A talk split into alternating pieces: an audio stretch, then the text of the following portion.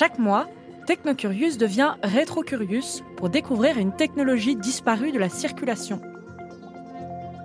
Quand on imagine les anciennes technologies, on a toujours en tête des gros objets qui consomment une énergie folle et font un bruit terrible, avec un design et des couleurs complètement démodées et un écran avec des gros pixels. Mais finalement, ces technologies-là ne sont pas si anciennes que cela, 100 ans tout au plus.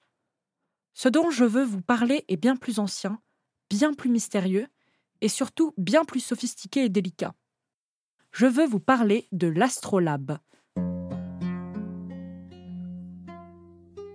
Il y a quelques mois, j'ai visité la ville d'Oxford en Angleterre. Et un peu par hasard, je suis allée visiter le musée de l'histoire des sciences. Ce musée a la plus grande collection d'astrolabes au monde. Imaginez, vous rentrez dans une salle et vous avez des vitrines et des vitrines de ces objets ronds qui ressemblent un peu à ces montres à gousset que vous voyez dans les films d'époque ou entre les mains du lapin d'Alice au pays des merveilles.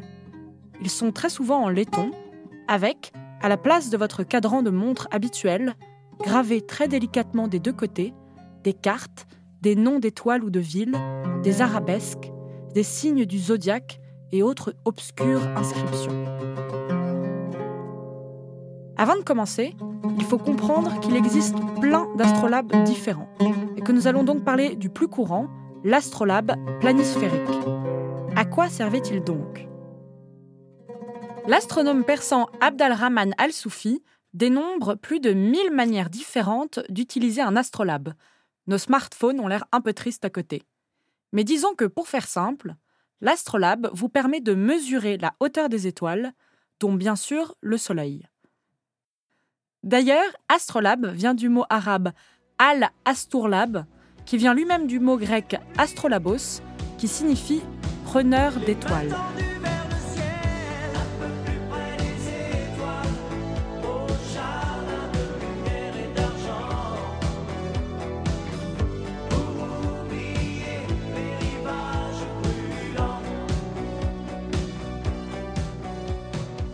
À partir de la mesure de la hauteur des étoiles, et à l'aide de certaines autres mesures, on pouvait déduire et déterminer de très nombreuses autres informations.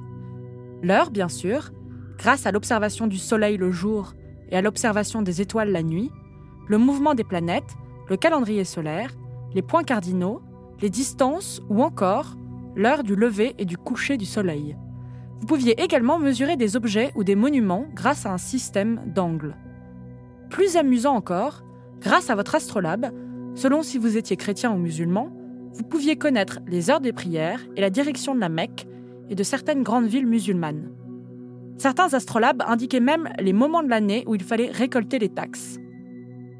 Les astrolabes étaient également le meilleur ami des astrologues.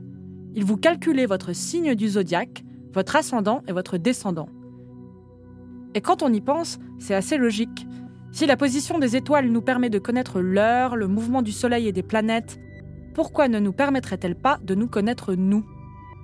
Bref, vous l'aurez compris, l'astrolabe était bien pratique. Extrait de la première édition de l'encyclopédie de d'Alembert. Astrolabe, nom masculin. L'astrolabe signifiait anciennement un système ou assemblage de différents cercles de la sphère disposés entre eux dans l'ordre et dans la situation convenable. Le premier et le plus célèbre de ce genre était celui d'Hipparque, que cet astronome avait fait à Alexandrie et placé dans un lieu sûr et commode pour s'en servir dans différentes observations astronomiques. Tous ces différents usages sont le reflet de l'histoire. On pense que l'astrolabe aurait été inventé en Grèce antique. On n'a malheureusement aucun exemple d'astrolabe de cette époque, mais on sait que le concept de l'instrument aurait été élaboré par les Grecs en suivant l'idée d'une philosophie géocentrique. Pour faire court, l'astrolabe est basé sur l'idée que l'univers est une sphère et qu'au centre de cet univers, eh ben, il y a la Terre. Et la Terre est immobile au milieu de cet univers. Avec l'astrolabe, vous tenez donc l'univers entre vos mains. Le seul petit problème, c'est qu'un astrolabe, c'est un disque plat, alors que l'univers, c'est une boule ronde. Il faut donc réussir à représenter l'univers, qui est normalement en 3D, en 2D. Et pour cela, on a inventé la projection stéréographique. La projection stéréographique, c'est comment représenter la 3D d'un ciel étoilé sur une surface plate, ou l'art de passer un volume sur un plan. Voilà ce qu'ont apporté les Grecs, et c'est déjà pas mal.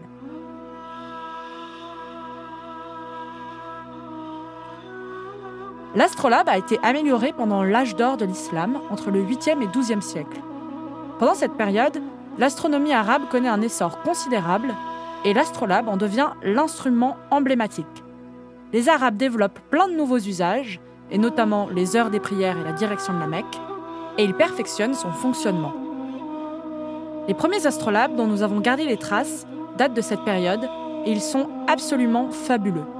Ils deviennent des merveilles de finesse et de technologie, sont ornés de calligraphie et des ouvrages les plus délicats.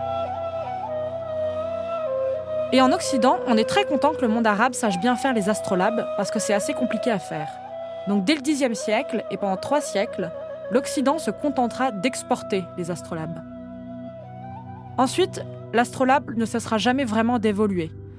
On en inventera mille variantes, toujours plus sophistiquées, jusqu'à être récupéré par les navigateurs.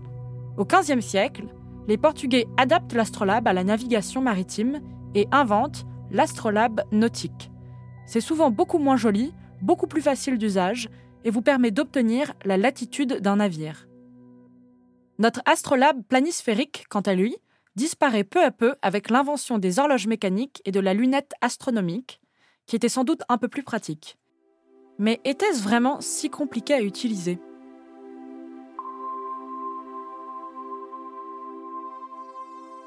L'astrolabe représente donc la voûte étoilée sur une surface plane. Ce disque est en fait la superposition de plusieurs éléments. Une carte du ciel étoilé, qui vous permet d'avoir la position des étoiles dans le ciel, et qu'on appelle l'araignée, et une plaque, qu'on appelle le tympan, et qui dessine la ligne de l'horizon et différentes données de repères sur Terre. Les cercles des tropiques et de l'équateur, par exemple. Selon l'endroit où vous vous trouvez, vous allez devoir changer de tympan pour qu'il soit adapté à la latitude sur laquelle vous êtes. Autour du disque, vous pouvez lire les degrés, comme le rapporteur que vous utilisez à l'école, et les différentes heures dans une journée. Quand vous l'utilisez, vous le suspendez à la verticale, bien droit, grâce à un petit anneau. Grâce à la règle attachée à l'astrolabe par son centre, vous allez viser une étoile, ce qui vous permettra de lire le degré de l'étoile par rapport à l'horizon. Vous serez ainsi capable de lire l'heure, mais également la carte du ciel à l'instant où vous utilisez l'instrument, et de nombreuses autres informations en fonction de votre astrolabe.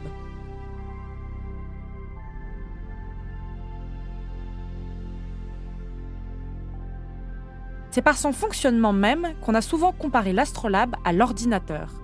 Un peu tiré par les cheveux, je vous l'accorde. Mais quand on y pense bien, qu'est-ce qu'un ordinateur, sinon une machine dans laquelle on entre des données et qui vous en recrache d'autres? Et de même, qu'est-ce qu'un astrolabe Sinon une machine dans laquelle on entre des données, à savoir un angle, et qui nous en recrache d'autres, la hauteur des astres et tout ce qui suit.